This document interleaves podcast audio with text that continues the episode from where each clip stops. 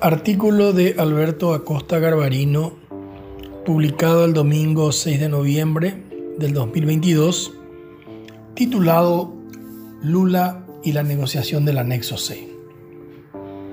El domingo pasado Lula fue electo por tercera vez presidente del Brasil en unas muy reñidas elecciones.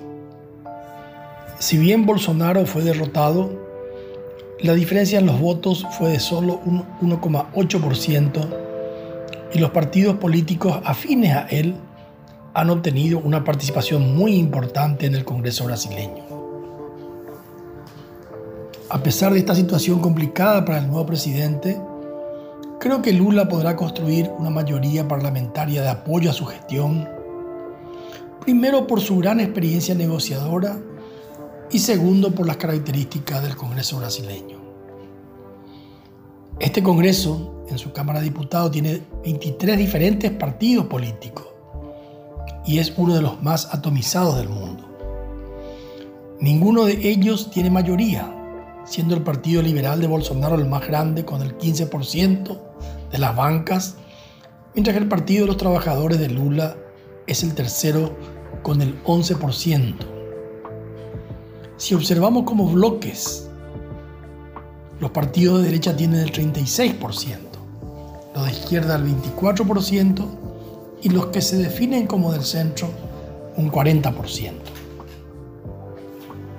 Los dos primeros bloques en su mayoría lo componen partidos ideologizados, mientras que los del centro en su mayoría son partidos fisiológicos, es decir, siempre están dispuestos a negociar su apoyo al nuevo presidente a cambio de favores.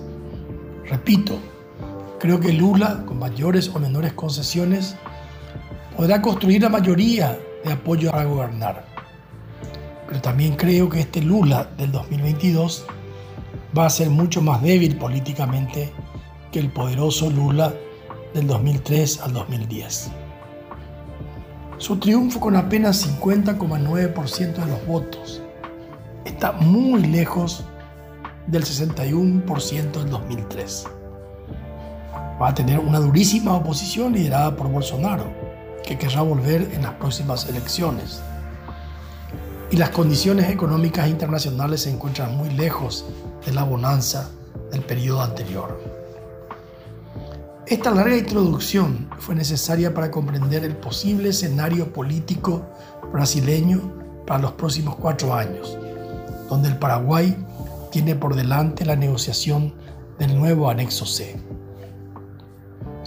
De acuerdo al tratado, esta negociación deberá iniciarse recién a partir de agosto del año 2023. Por lo tanto, será entre el nuevo gobierno paraguayo electo en abril del año que viene y el gobierno de Lula. Se observan muchos nubarrones para esta negociación. Primero está nuestra eterna incapacidad de ponernos de acuerdo y segundo están las enormes dificultades que tendrá Lula para conseguir aprobaciones del actual Congreso brasileño. El acuerdo Lula-Lugo firmado en el 2009 tuvo una gran oposición en el Congreso y solo gracias al poder que entonces tenía Lula se aprobó a regañadientes recién en el 2011, dos años después. Por lo tanto, el nuevo anexo C llevará mucho tiempo de negociaciones y muchos años para conseguir que se apruebe en el Congreso del Brasil. Y mientras no se apruebe un nuevo anexo C, continuará vigente el actual. Y ya vimos las enormes dificultades que tuvimos el año pasado para llegar a un acuerdo sobre la tarifa de Itaipú. Para el año que viene, la diferencia entre lo que pretendería Brasil y los actuales 20,75 dólares que querría mantener Paraguay es tan grande que sería casi imposible llegar a un acuerdo. La negociación del anexo C es vital para nuestro país y pareciera que con Lula podría ser más fácil, pero no nos equivoquemos, no será fácil por el escenario político y económico extremadamente complicado que le tocará enfrentar. Ante esta situación, los candidatos a la presidencia de nuestro país deberían, en la campaña electoral, presentarnos propuestas concretas y estrategias políticas y diplomáticas que permitan darnos posibilidades de éxito en estas difíciles negociaciones que nos esperan. Y el presidente electo deberá tomar como prioridad desde el inicio de su mandato el acercamiento a Lula y a todas las instancias que pudieran influir para lograr el mejor de los resultados para nuestro país.